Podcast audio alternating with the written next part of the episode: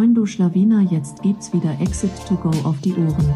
Das ist der Amazon Podcast, in dem dir Dustin und Johannes zeigen, wie sie Amazon Unternehmen aufbauen und anschließend verkaufen.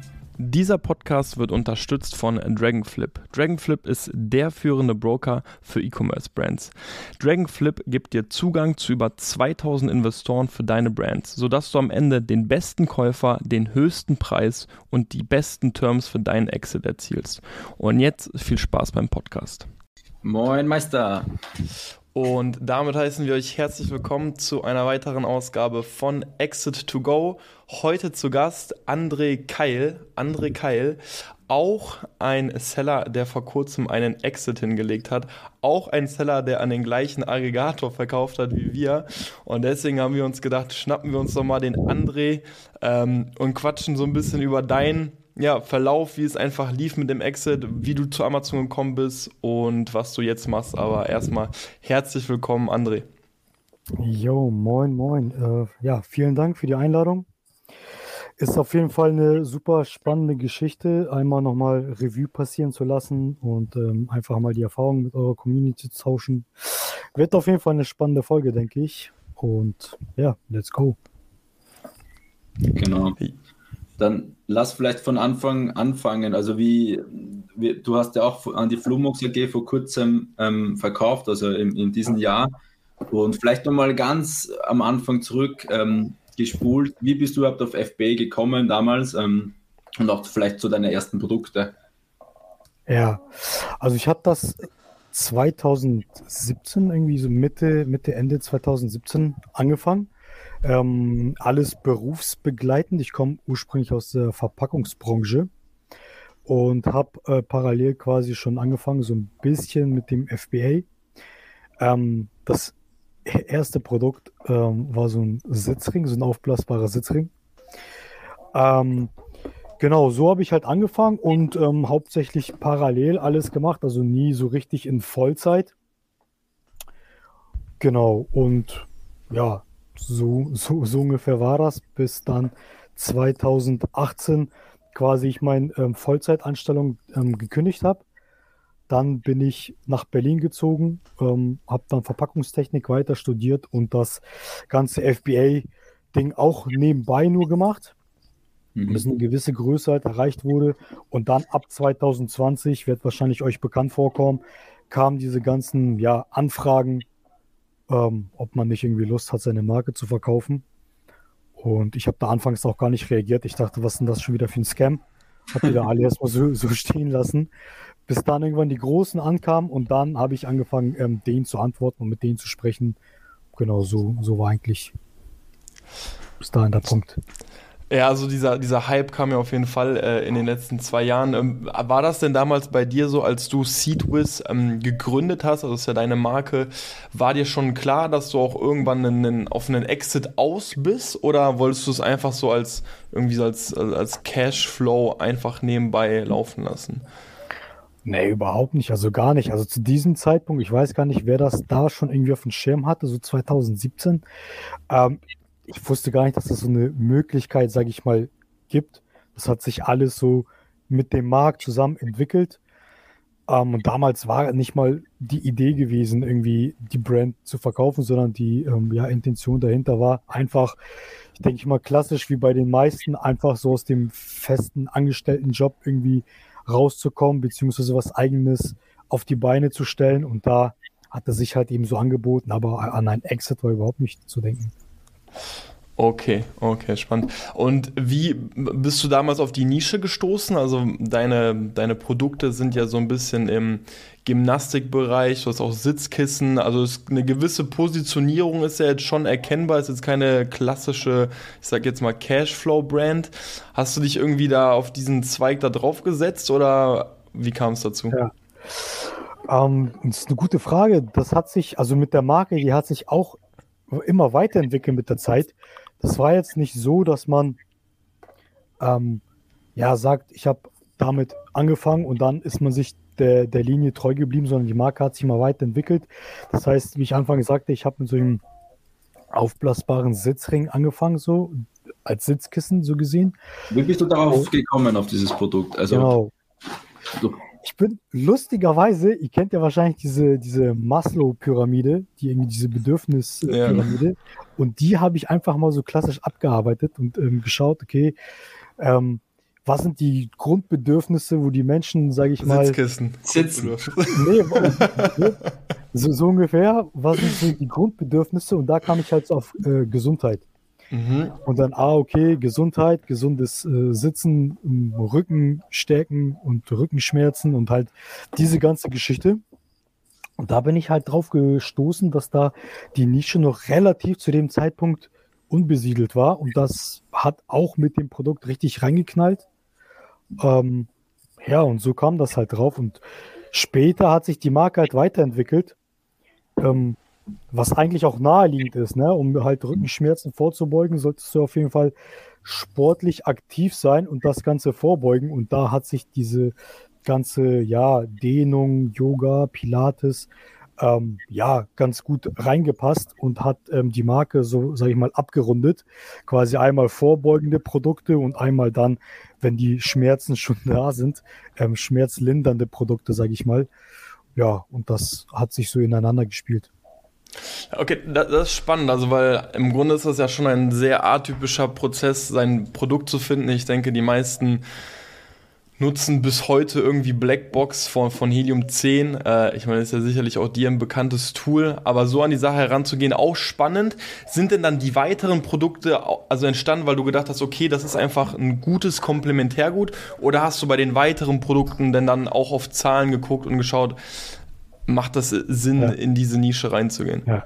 Ja, zu dem Zeitpunkt gab es noch gar nicht dieses äh, Helium-10-Tool und so weiter. Ich habe wirklich nur klassisch Jungle Scout, diese, oder? Äh, nee, so diese 999-Methode gemacht. Ach so, ey, in den Einkaufswagen, ja, ja. Ja, ja, ich habe da diese 99-Methode, weil da gab es noch keine Tools so richtig, zumindest nicht auf dem deutschen Markt. Und dann habe ich da über Wochen über diese 999-Methode in meiner selbst gebastelten Excel ähm, getrackt. Und so habe ich halt die, die Zahlen so überwacht. Und eigentlich war das für mich so wichtig, am Anfang in die Nische reinzukommen mit dieser 909-Methode und alles danach. Klar wurde das auch getrackt, aber diese ähm, Komplementärprodukte, die haben sich einfach ergeben, weil das ähm, in der Nische schon war. Ne? Zum Beispiel dann ähm, waren da auch so eine äh, Keilkissen ähm, und ja, das hat sich dann halt so ergeben. Okay. Spannend. Wie, also, du hast dann so, du hast erzählt, du hast dann die, du hast später gekündigt. Ähm, war das, äh, also wie lange warst du da schon FBSL? Ein, zwei Jahre oder wie lange war das? Ja, gar nicht so lange, ich glaube ein Jahr, ungefähr ein Jahr war ich nebenbei. Das heißt, also und, und danach hast du schon so viel verdient quasi, dass du gesagt hast, du, du kannst jetzt kündigen? War das schon so viel Profit pro Monat, was du rausnehmen konntest? Ja, also teilweise ja. Ähm, ich habe natürlich am Anfang halt so viel reinvestiert, wie es nur geht. Und da ich ja auch zu dem Zeitpunkt quasi ähm, studieren gegangen bin, war der Lebensstandard jetzt auch nicht so hoch, beziehungsweise ich ja. hatte meine Finanzen von Anfang an immer im Griff und ähm, habe da nicht irgendwie über die Verhältnisse gelebt oder so, sodass ich da auch mir was rausnehmen konnte. Und dementsprechend hat das so alles hingehauen, ja. Also, aber generell, es hört sich so raus, als bist du ein Mensch, der auch sehr geplant vorgeht, also der sich da seine Tools baut, Excel-Sheets und eine Planung ja. macht, wie viel brauche ich und ähm, also schon mehr strukturiert und nicht einfach spontan ja. Ja, so. definitiv. Nee, ich habe da auch alles 10 und 20 Mal durchkalkuliert, bis ich mir irgendwie ähm, sicher war. Also nicht im Sinne von 20 Mal durchkalkuliert, bevor ich gestartet bin, sondern ähm, ich habe auch relativ rechtzeitig gestartet, ohne alles ins kleinste Detail ähm, zu planen, aber ich bin halt eher so ein, ich würde mal sagen, in Anführungszeichen Zahlenmensch. Ähm, für mich geht die Profitabilität ähm, über alles, also über Umsatz und äh, die anderen ganzen Sachen. Und ähm, ja, das wurde halt alles durchkalkuliert und ähm, dann habe ich ja gesehen anhand der Tabellen, okay, ähm, es scheint zu funktionieren, wir sind gut profitabel, wir wachsen halt aus eigenem Cashflow und dementsprechend hm. ging, das, ging da halt die Entwicklung so weiter. Go for the Roy, äh, Shoutout an Paul Hoppe. Ja, ja aber, aber stark. Das heißt, ähm, 2017 bis 2022 im Grunde einfach auch so, so ein aufbauender Prozess letztendlich alles gewesen. Hast du denn alles bis dato alleine gemacht oder sind auch irgendwann Mitarbeiter dazu gekommen bei dir? Ich habe grundsätzlich alleine gemacht, genauso wie jetzt. Das Einzige, also ich arbeite mit vielen Freelancern, Agenturen, mhm. Dienstleistern ähm, arbeite mit denen, aber ich habe jetzt keine ähm, festen Mitarbeitern, weil ich bin Fan von maximaler Automatisierung und Outsourcing. Ähm, das heißt, ich versuche das bis zum maximalen Level quasi alles ähm, zu automatisieren und äh, outzusourcen und wenn es dann nicht mehr weitergeht, dann äh, Mitarbeiter einstellen, aber bis jetzt. Hast du so ein paar Beispiele, die du so gemacht hast, wo, was wir vielleicht, an was wir nicht denken oder? Ähm, also am also, Anfang war das, am Anfang 2017 war das so, dass sehr viele oder die meisten zum Beispiel ihre Produktbilder selber gemacht haben. Da haben die deswegen so eine Fotobox gebaut und haben sich die Bilder gemacht. Und ich habe von Anfang an, so beim ersten Produkt, ähm, die Produktbilder machen lassen, ähm, Marke äh, anmelden lassen, weil viele haben das selber gemacht und ich habe das von Anfang an alles outgesourced. Und dadurch ging das alles ein bisschen schneller voran, sage ich mal, obwohl ich äh, Vollzeit angestellt war. Hm. Ich, ich finde es auch einen spannenden Punkt, also, weil Johnny gesagt hat, kannst du ein paar Beispiele nennen. Lass doch da gerne mal kurz ein bisschen tiefer gehen. Was, was automatisierst du denn jetzt gerade auch alles? Also, lass mal wirklich alles durchgehen. PPC, machst du sowas noch selbst oder gibst du es auch ab? Nee, PPC habe ich immer selber gemacht. Mhm. Es war mir wichtig, das ähm, an keine Agentur irgendwie abzugeben, weil die meisten sind ja umsatzgetrieben und äh, Umsatz sagt ja am Ende des Tages gar nichts aus und ähm, deshalb habe ich das auch selber beibehalten und man, ich habe zwar links und rechts einige Tools genutzt, ähm, aber vom, von der Performance war das nie so, wie ich mir das ja, gewünscht habe. Deshalb habe ich das selber in die Hand genommen. Ähm, Genau, was habe ich automatisiert? Ähm, ja, von Anfang an zum Beispiel Sellerboard ähm, genutzt, während andere, wo, bevor Sellerboard rausgekommen ist, haben die meisten ihre eigenen Excel-Sheets, Tabellen und sowas gebaut. Ich nutze zwar die auch, aber ich bin da jetzt nicht so der Pro drin. Deshalb habe ich von Anfang an mich auf solche Tools verlassen, sage ich mal. Hm. Und genau. Und so Customer Support zum Beispiel, hast du da irgendwas ausgelagert oder war das relativ wenig? Doch, das, das, das habe ich auch relativ äh, zeitnah gemacht. Äh, mit Freelancern, die in der Türkei sitzen oder saßen. Hat aber überhaupt nicht funktioniert. Oh, okay. überhaupt nicht. Also man merkt, also äh, die Person, die ich da hatte, die waren halt von der Arbeitseinstellung, sage ich mal, nicht auf demselben Level wie ich. Da wurden halt diese 24 Stunden Frist nicht eingehalten und das ist eigentlich ein mhm. absolutes ja. No-Go. Also das Einzige, was ich wirklich ähm, hart verfolgt habe und darauf bestanden habe, ist halt, dass diese 24 Stunden, diese Zeitfenster eingehalten wird. Und das wurde mehrmals nicht eingehalten. Dann wurde das, ja, leider haben wir uns dann von den Freelancern getrennt. Jetzt bin ich aber halt bei einer Agentur, die das macht. Ähm, läuft super.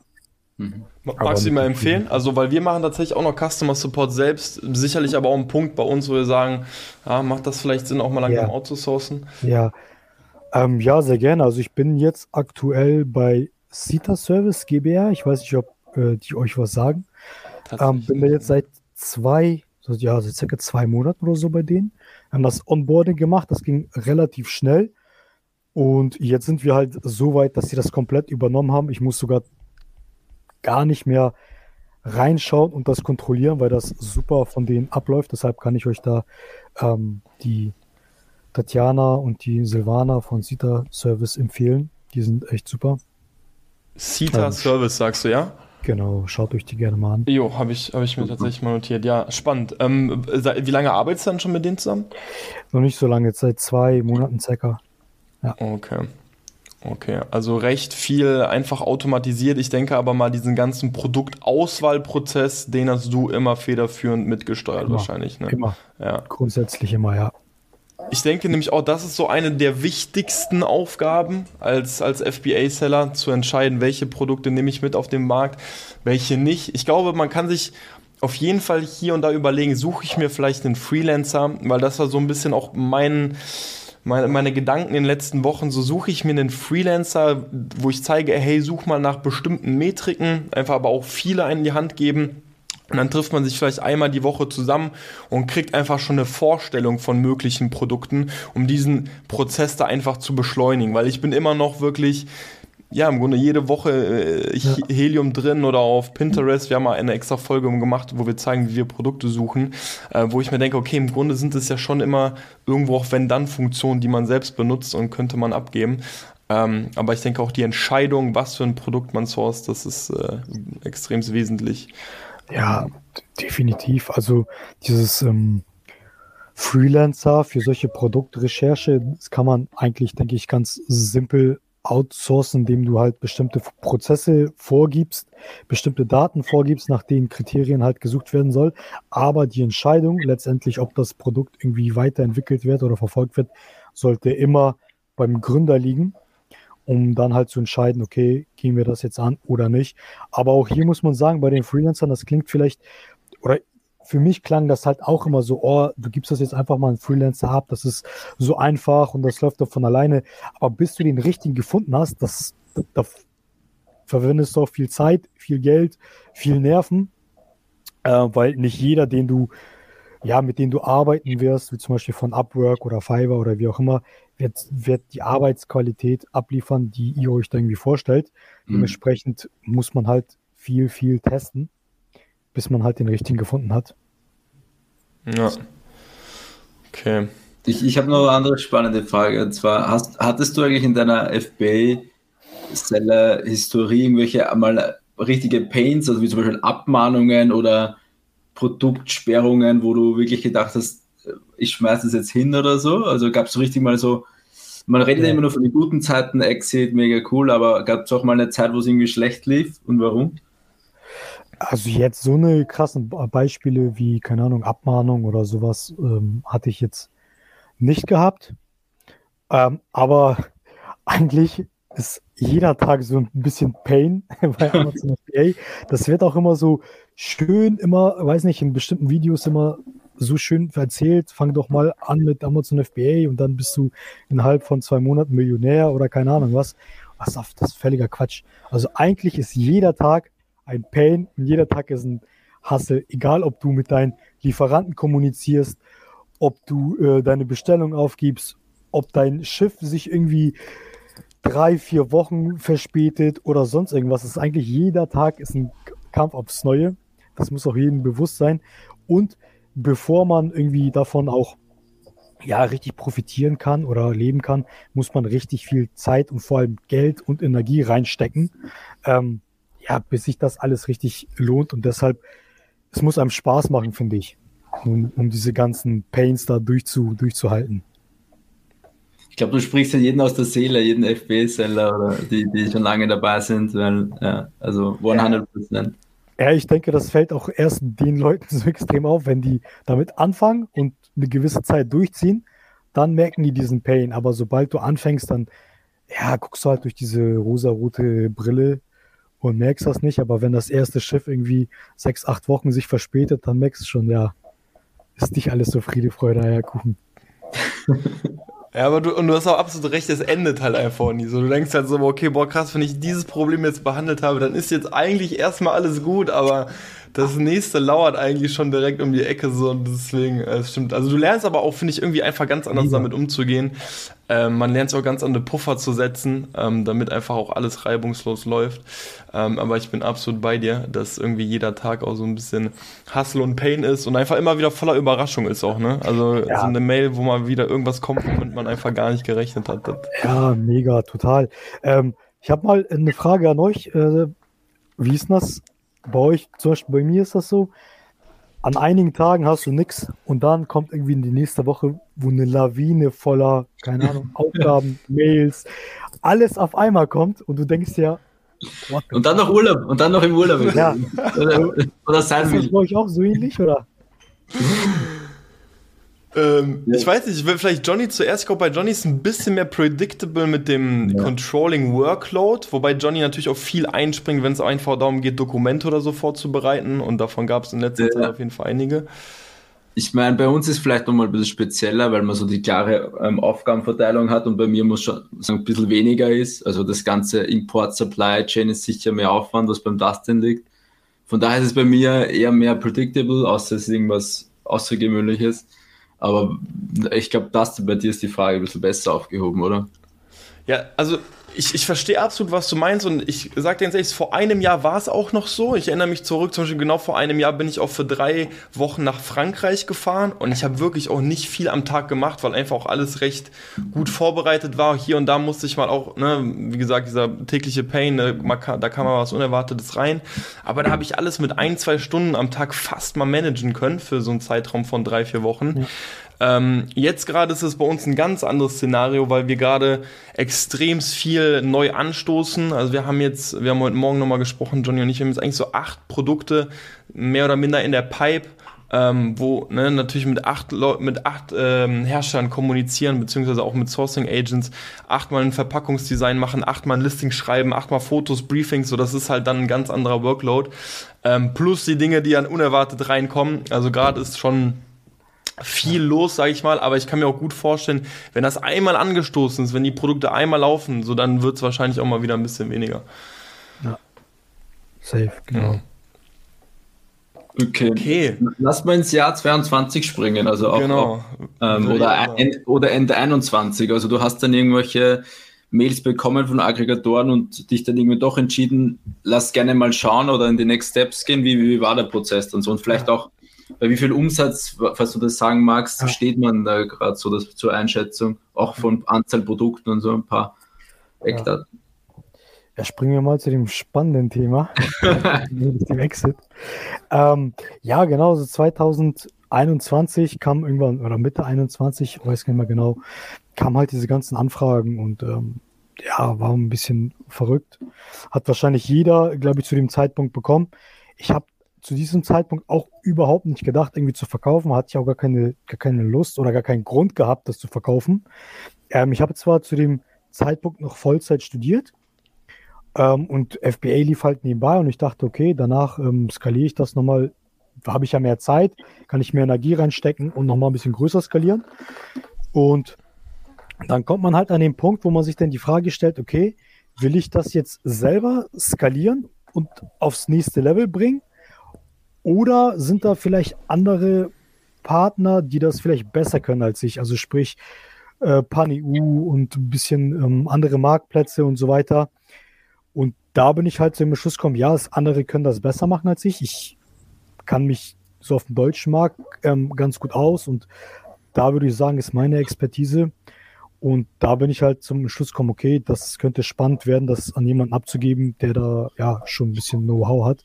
Ja, und dann kam man halt so in die ersten Gespräche rein mit den äh, großen Aggregatoren.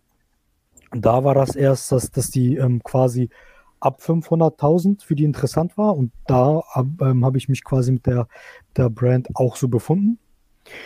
Und dann haben die irgendwie in einer kurzen Zeit so viel Kapital eingesammelt, dass sie dann gesagt haben, okay, jetzt ab einer Million. Hm.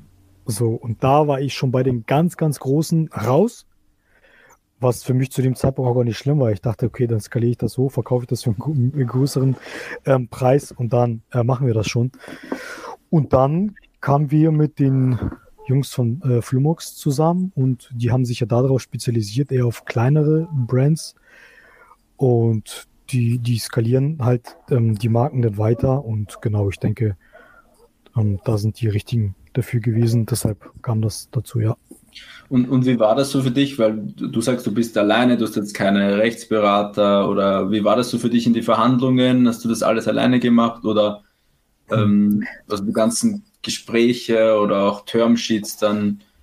Ja, ähm, nee, ich habe es tatsächlich nicht alleine gemacht, sondern ich habe das ähm, ja, mit einem Kumpel gemacht. Ähm, ich, ich, kann den hier sonst äh, sagen, der, der Lukas Bayer, den kann ich sonst empfehlen. Der ist auch in dem Consulting-Bereich unterwegs, was, was ähm, den Exit angeht. Ähm, ich kenne den schon seit längerem. Wir haben damals zusammen oder zeitnah angefangen mit dem FBA-Ding. Der war da halt immer viel weiter, hatte vorher schon seine Brand verkauft. Deshalb mhm. habe ich ihn da ähm, ja an die Seite gezogen. Der war da so ein bisschen beratend tätig. Mich da ähm, unterstützt, auch bei den Verhandlungen, sage ich mal, und bei der Durchsicht von dem Vertrag. Und ja, der ist da jetzt auch weitgehend unterwegs, ähm, diesen Exit-Beratungsgeschäft. Würdest du, würdest du das auch jedem empfehlen? Würdest du sagen, hey, mach das nicht alleine, sondern schnapp dir jemanden an die, ja? Ja, safe, definitiv. Also alleine, vor allem wenn du es vorher noch nie gemacht hast und diesen, und diesen Exit-Kosmos eintauchst, würde ich es definitiv nicht alleine machen, sondern mir jemanden an die Seite holen, der äh, ja einen da berät. Weil es sind zwei verschiedene Paar Schuhe. Man muss sich das vorstellen, okay, dieses Daily Business, Amazon FBA ist halt die eine Seite, aber der Exit ist eine komplett andere Geschichte. Das heißt, das kann man nicht miteinander vergleichen. Und da braucht man auf jeden Fall jemanden an die Seite, der das zumindest schon einmal gemacht hat ähm, einen beraten kann oder im besten Falle er beschäftigt sich damit jeden Tag, also eine Agentur oder wie auch immer. Und der Lukas Bayer bietet das sozusagen auch an als Beratung, oder? Ja, genau. Der hat oh. sich da auf das spezialisiert. Ähm, den kann ich da auch wärmstens empfehlen, also ohne irgendwelche Vorbedenken oder so. Der ist da super mhm. ähm, tief drinne und ja. Und, und hat der dann auch für dich verhandelt oder, oder wie habt ihr euch dann auf den Preis geeinigt? Also man weiß ja ungefähr vorher die Multiples, was so am Markt äh, sind. Habt ihr euch da gleich geeinigt oder hat er dann verhandelt oder du verhandelt oder wie, wie war das so? Mhm. Ähm, ja, er hat mir quasi erstmal beratend, wie gesagt, zur, zur Seite gestanden. Also sprich, der, der ist da weiter oder mehr Wissensstand, was das angeht und hat dann gesagt, okay, für deine Brand, für die Größe können wir ähm, so und so ein Multiple ansetzen. Ähm, das ist so mhm. branchenüblich. Und dann ähm, haben wir halt geschaut oder habe ich für mich geguckt, ist es für mich akzeptabel oder nicht. Ähm, weil, wie gesagt, ich musste die Brand jetzt nicht verkaufen, sondern ähm, ich habe geschaut, ob das alles passt. Und dann meinte ich, okay, lass uns mal in Gespräche gehen. Für mich war das auch wichtig, größtenteils selber zu verhandeln. Ähm, und Lukas sollte eigentlich, sag ich mal, so eine dritte unparteiische Person sein und den Part einnehmen, der, sag ich mal, beide Seiten versteht. Also einmal den Käufer und einmal den Verkäufer, weil es kann ja auch sein, weil ich habe ja die Brille des Verkäufers quasi auf und kann vielleicht gar nicht die, die ähm, ja, Situation des Käufers gar nicht nachvollziehen. Ich weiß gar nicht, was der will. Und da ist, war halt ähm, der Lukas da und hat gesagt, okay, pass mal auf, die wollen das und das haben, darauf legen die Wert. Wir müssen halt in, in, auch ähm, aus deren Sicht mal gucken. Und das hat auf jeden Fall ähm, enorm viel geholfen, dass man auch deren Position so verstehen kann. Und genau, der hat da ähm, ja sowohl mich als auch ähm, die Käufer ähm, ein bisschen zu beraten. Ja. Jetzt ist es natürlich so, dass man häufig nicht über die genauen Preise oder Multiples sprechen darf. Einfach auch im Vertrag festgehalten. Interessant wäre aber zu wissen, wo hattest du denn das Gefühl, also weil so ein Vertrag ist ja auf, auf, auf ganz vielen, aus ganz vielen Bestandteilen aufgebaut. Ja, natürlich hast du das Upfront Payment, Stability Payment, dann wirst du noch beteiligt. Wo hattest du denn das Gefühl, okay, da kann man am meisten mit verhandeln? Also da kannst du am meisten noch eher an der, an der Schraube drehen. War es der Multiple insgesamt oder wo hast du gemerkt, da sind die jetzt noch nicht ganz fest, haben die sich jetzt noch nicht ganz festgelegt? Hm, ja.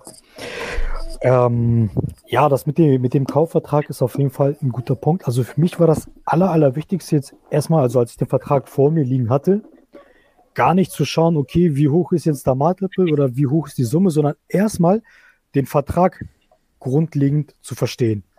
Das heißt, ich, ich weiß nicht, wie das bei euch war, aber der ist ungefähr zwischen 10 und 15 Seiten, je nachdem, was man da hat. Und da war halt die, die primäre Situation, den Vertrag komplett zu studieren und zu verstehen, dass man da keine zwei, zweideutigen ähm, Sätze irgendwie vorfindet. Und das war der erste Punkt. Ja, und das war schon der Letter of Intent? Also hast du beim Letter of Intent schon den Marker rausgeholt und gesagt, puh, das ist schon ja. alles kritisch? Oder? Ja, safe. Also ich habe den Marker rausgeholt und markiert äh, die Sätze oder die Passage, die ich nicht verstanden habe oder mhm. ähm, die ich zweideutig sehe. Und das habe ich alles angemarkert und dann halt in die nächsten Gespräche reingegangen und gesagt, okay, was genau meint ihr damit? Was können wir hier nochmal machen? Weil für mich ist halt wichtig, oder es sollte für jeden wichtig sein, keinen Spielraum für Interpretation zu lassen. Das heißt, jeder Satz muss eindeutig sein in dem Vertrag.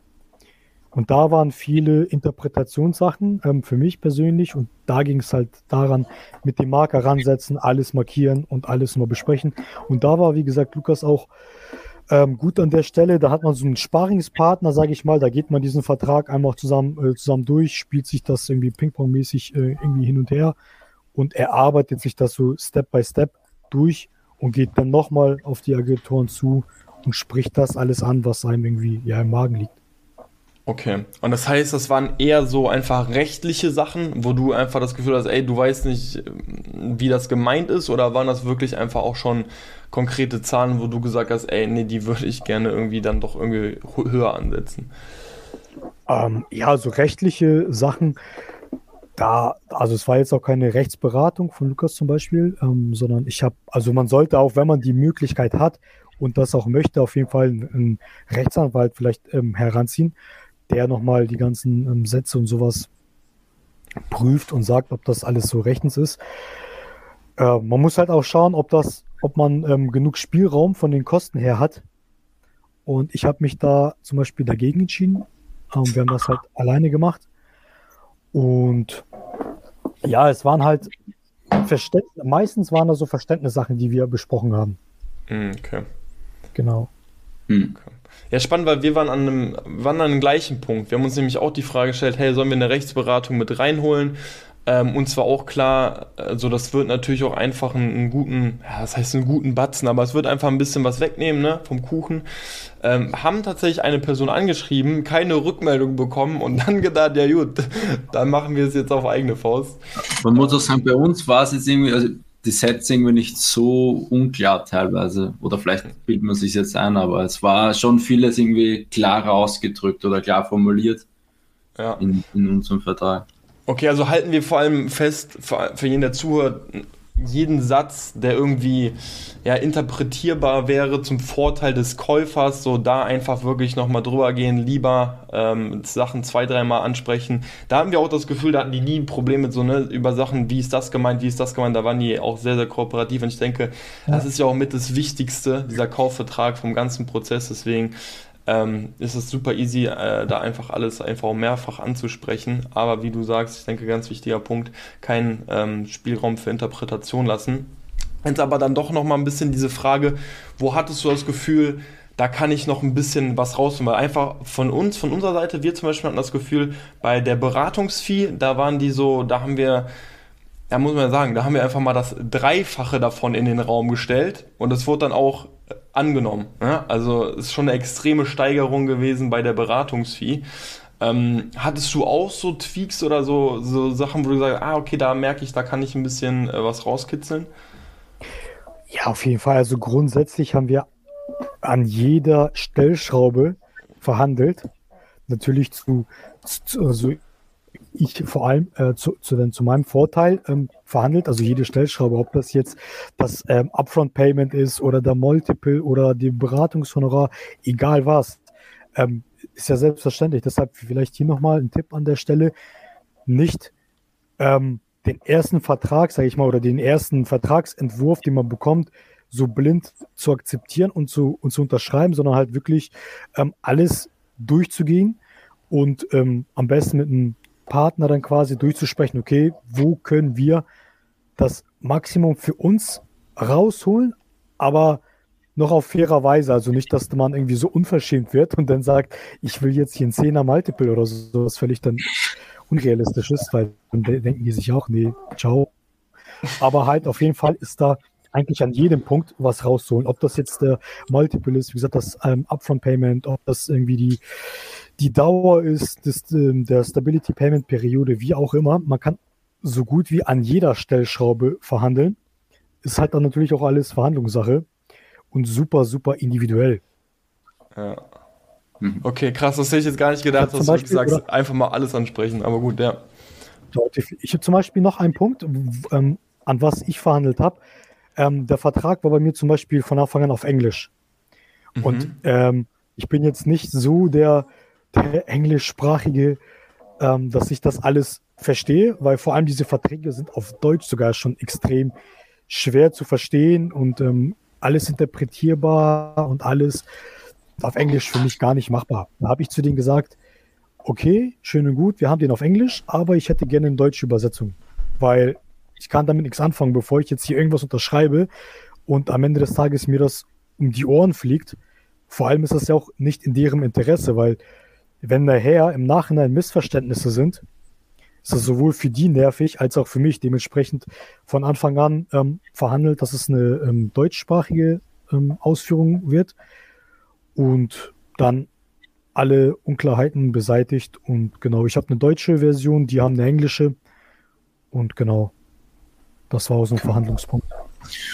Wie, wie, ging es weiter nach der Unterzeichnung? Also nachdem du den Champagner vielleicht aufgemacht hast, also wie, wie war das bei dir? Es war ja auch ein, ein Listing-Transfer, also wie, wie war dieser Übergang? Da ist ja immer noch, oder? Also du bist ja eigentlich auch noch ein bisschen ja.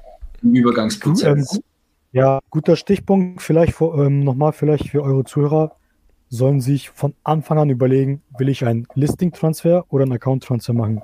Sehr, sehr wichtiger Punkt, sich am Anfang Gedanken zu machen. Ich habe mir auch relativ spät darüber Gedanken gemacht, ähm, aber für mich war definitiv klar, dass ich nur einen Listing-Transfer machen will.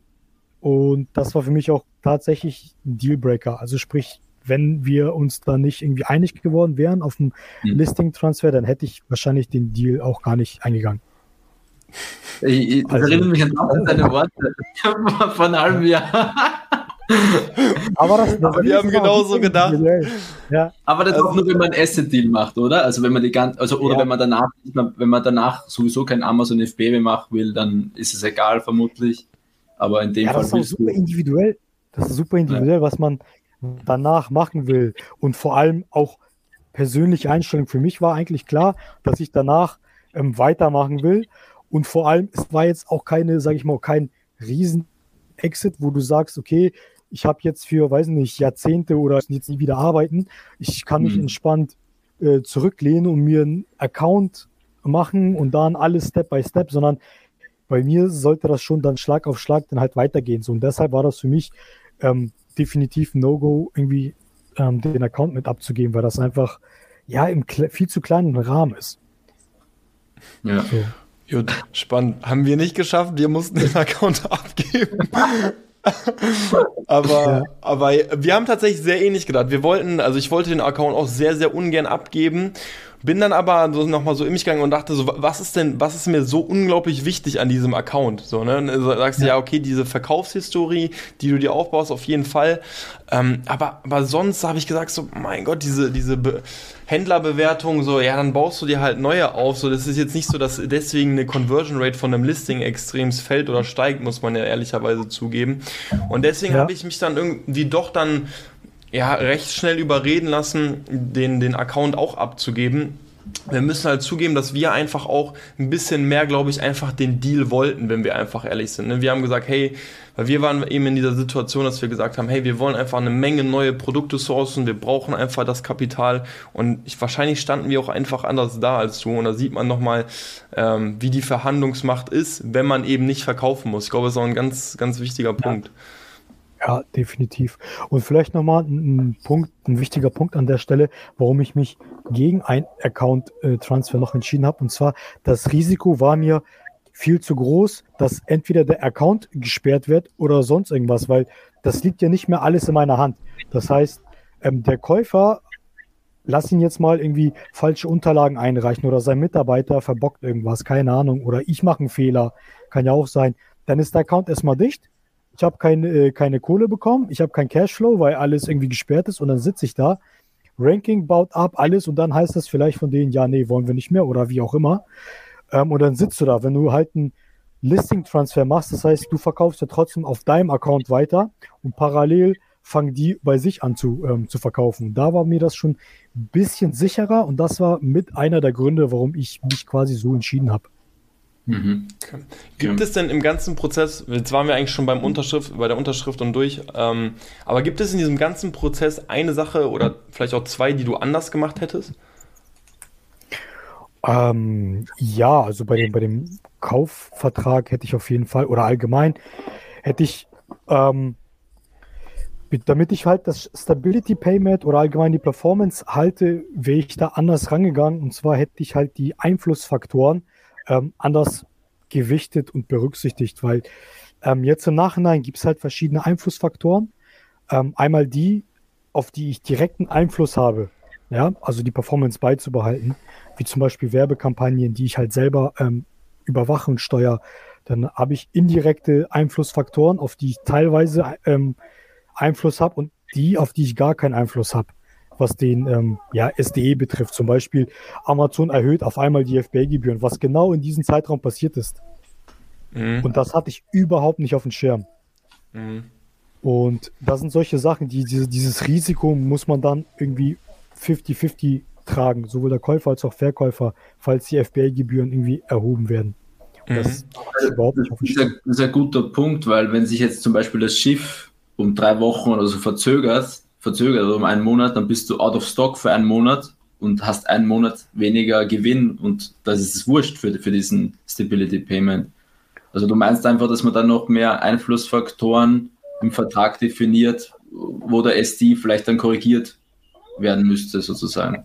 Ganz genau. Also ich würde ähm, in meinem Vertrag jetzt irgendwie versuchen, ähm, das für beide Seiten so halt fairerweise zu verhandeln, dass ähm, die, die Einflussfaktoren, ähm, auf die ich gar keinen Einfluss habe, sowohl ich nicht, als auch der Käufer vielleicht nicht, dass man die irgendwie rausrechnet aus dem SDE, dass der da irgendwie gar nicht mit berücksichtigt mhm. wird. Oder wenn indirekter Einfluss von meiner Seite ist, dass der halt anders gewichtet wird ähm, und nicht voll in, in, in den SDE einfließt, sodass am Ende des Tages die Performance nicht ganz gehalten werden kann, obwohl du vielleicht nicht zu 100% was dafür kannst. Vielleicht ganz kurz nur äh, für den Zusammenhang, für jeden, die sich gerade fragen, SDE und Stability Payment, was meinen die jetzt gerade, die Jungs? Ähm, also ganz, man muss, das hängt aber sicherlich von Vertrag zu Vertrag ab, aber wir und sicherlich auch du, wir müssen jetzt einfach drei Monate ähm, die Leistung bringen, den SDE, also den Gewinn, sagen wir jetzt mal den Sellerboard-Gewinn, das kommt dem ziemlich nah, den man eben ein Jahr zuvor hatte. Ja, also da musst du einfach nochmal gleich performen, um eben dein komplettes Payment zu bekommen, weil ein Stück vom Payment ist davon abhängig und das nennt man eben die Stability Payment. Und jetzt hat André eben einfach diese paar Faktoren genannt, äh, wo man einfach eben keinen Einfluss darauf hat. Und da muss man auch sagen, sowas wird eigentlich nie im Vertrag festgehalten. Ne? Also wenn jetzt irgendwie das Schiff sich verspätet, kann man das eben rausrechnen, weil du warst ja nicht unprofitabel sozusagen. Das Produkt performt ja jetzt nicht schlechter oder so, sondern du warst einfach nicht da. Und das sind auch sicherlich Sachen, ja ähm, für die du einfach nichts kannst. Also wer weiß, wann mal wieder ein Schiff irgendwo stecken bleibt. Ne? Also in Shanghai stau staunen sich ja auch einfach gerade die Schiffe. Deswegen finde ich tatsächlich einen guten Punkt, dass man da einfach nochmal schaut, vielleicht auch irgendwie eine gewisse noch mehr Vari Variabilität reinbringt, ähm, wann das SDE vielleicht anfängt abzuflachen oder eben ja. wie man dann beteiligt ist, aber es ist auf jeden Fall ein guter Punkt. Ja. ja, fairerweise muss ich an der Stelle sagen, haben wir das im Vertrag auch so festgehalten, dass quasi Outdoor-Stock-Phasen rausgerechnet werden. Okay. Wirklich? Ähm, Krass. ja, das ja. heißt, ähm, das heißt, ähm, genau aus diesen Gründen, weil, sagen wir mal, der, der Mitarbeiter von denen übernimmt jetzt quasi und lass ihn jetzt mal, keine Ahnung, also aus, aus irgendwelchen Gründen auch immer, das mal verbocken, dass er die Ware nicht rechtzeitig einsendet. Und ihr seid dann out of stock, dann ist das ja nicht eure Schuld, dass quasi der, der Deckungsbeitrag gesunken ist. Ja. So. Und das liegt ja nicht mehr in eurer Hand. Und das ist das, was ich meine, dass man solche sich damit auseinandersetzen muss, was es für Faktoren gibt, die halt den ähm, SDE senken oder reduzieren und dann muss man das halt weiter unterteilen, okay, habe ich da Einfluss drauf oder habe ich da keinen Einfluss drauf? Und auf die Punkte, wo ich keinen Einfluss drauf habe, sollte auf jeden Fall ja neutralisiert werden, beziehungsweise berücksichtigt, äh, berücksichtigt werden, ja. Ja, safe, krass, guter Punkt. Also, muss, ja. also, also wirklich, da haben wir gar nicht. Ja. Ähm, wir haben es gar nicht bei uns berücksichtigt, ne? Also ja. muss man sagen, also dass du schon so Out of Stock mit drin hast, so auf jeden Fall richtig gut. Also jeder, jeder der ja. zuhört. das hätten wir im Nachhinein sicher auch gemacht, wenn man den Hebel. Safe, nice. Gut. Ähm, ja, dann vielleicht einfach noch zum Schluss nur die Frage, was, was machst du jetzt? Der Exit ist durch, du bist zwar mit einem Stability Payment, aber was, was passiert jetzt gerade bei dir? Also ich sag mal so, der, der, der Exit war jetzt nicht äh, so groß, dass ich mich jetzt irgendwie für die nächsten äh, Jahre zurück oder Jahrzehnte oder wie auch immer zurückziehen äh, kann und sage, ich mache jetzt gar nichts mehr, sondern ähm, ja, jetzt wird noch mehr Gas gegeben. Jetzt hat man, sage ich mal, ähm, gewisses Cash und damit kann man halt viel mehr machen, sage ich mal, viel größeren Hebel. Ähm, was ich jetzt machen werde oder mache, ist halt von Anfang an eine ähm, vernünftige Unternehmensstruktur, also sprich eine Holdingstruktur aufsetzen, alles, sag ich mal, von null auf vernünftig aufsetzen und dann auf jeden Fall ähm, ja ein kleines Team vielleicht aufbauen, aber am größten Teil halt aus, aus Freelancern und dann mit mehreren Marken starten und alles quasi auf den nächsten Exit auszurichten und ja die Learnings da einfließen zu lassen. Also der Amazon Hustle geht auf jeden Fall weiter. Ja, der fängt jetzt erst an. Der ist einfach ein anderer Scale jetzt, ne? Ist einfach, man kann auch einfach viel mehr bewegen in kürzerer Zeit mit dem, mit dem Kapital, ne? Ja, ja ich sehe das auch so.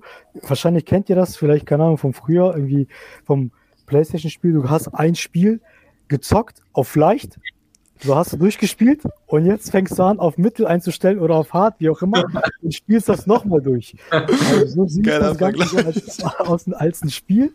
Und die leichte Stufe wurde durchgespielt und jetzt äh, gehen wir in Richtung Mittel. Jetzt gehen wir in Richtung Endgegner. Investierst du dann eigentlich auch noch in andere Dinge oder sagst du, nee, das ganze Cash geht eigentlich nur in Working Capital oder machst du auch noch andere Sachen so irgendwie? Nee, also ein, ein Teil Teil wird auf jeden Fall halt in die, in die Holding-Gesellschaft dann fließen, so dass ich daraus in andere Projekte ähm, ja, sinnvoll investieren kann. Und ein Teil oder der, der Großteil wird dann halt in neue ähm, Brands oder Marken fließen. Ich könnte mir auch vorstellen, Marken aufzukaufen, also kleinere Marken. Ne? Mhm. Also falls an der Stelle jemand noch Der Mini-Aggregator, André. Äh, nee, gar nicht. Also auf jeden Fall so ein Listing oder so ein Parent oder mhm. höchstens zwei, ganz, ganz klein, damit man sich vielleicht dieses, diesen Lounge irgendwie. Die Zeit erspart, oder? Das ist einfach eine ja. Zeitersparnis. Ja. Ja, ja lustig. Also, ja. weil genau das haben wir auch gemacht. Also, wir haben ja genau das gemacht. Wir haben auch eine Marke mit einem Listing gekauft, um sich genau diese Schritte jetzt einfach ein bisschen zu, zu sparen. Auch einfach Zeit zu skippen irgendwo. Aber, aber ja, geil, dass du so ansprichst. Ja, definitiv. Vor allem ist auch für den kleineren Verkäufer, sage ich mal, auch ähm, von, vom Vorteil, weil der ist so klein, den wird eh keiner kaufen. Wenn, es machen so viele das nebenbei und dann stellen die fest, ey, scheiße, das ist doch viel, viel mehr Arbeit, als mir das irgendwie im YouTube erzählt wurde. Und ich schaffe das gar nicht neben der Arbeit und Family und keine Ahnung was. Und bevor ich jetzt mein Listing, was ich jetzt über Monate und Jahre aufgebaut habe, einfach so wegschmeiße, dann verkaufe ich es doch lieber an jemanden, der das ähm, ja, übernimmt und ich mache dann halt meine andere Arbeit, die ich auch so gemacht habe. Deshalb ist eigentlich eine Win-Win-Situation für beide, deshalb ja. Safe. Sehr schön. Gut, dann würde ich zum Schluss sagen, alle Händler, die eins, ein oder zwei Listings haben, noch relativ. Schreibt uns auch, schreibt uns auch. schreibt uns, schreibt andere. Interesse yes. ist da. Genau, super gerne. Ja. Perfekt. Dann würde ich sagen, André, vielen, vielen Dank, dass du vorbeigeschaut hast. Äh, auf jeden Fall eine spannende Folge. Auch wir mal wieder ein, zwei Sachen mitgenommen, äh, besser vorbereitet für den nächsten Exit, würde ich sagen. Und ansonsten würde ich sagen, bis zum nächsten Mal. Bis yes. zum nächsten Mal. Ciao, ciao. Ciao, ciao. ciao, ciao.